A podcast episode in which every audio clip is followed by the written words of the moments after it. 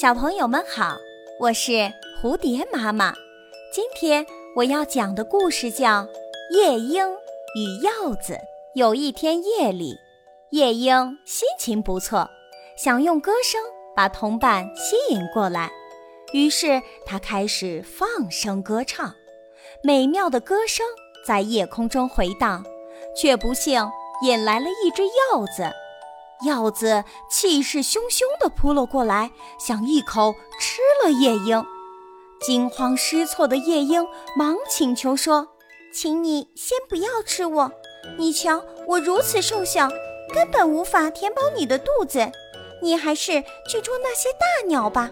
告诉你，山下草丛中有许多的山鸡，它们又肥又嫩，可好吃了。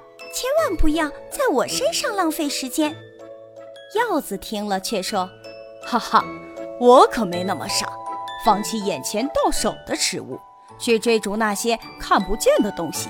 哼，还是先把你吃了再说。”这个故事告诉我们，不要为了贪图更大的利益而放弃已经到手的利益，那样做很愚蠢，最后可能什么都得不到。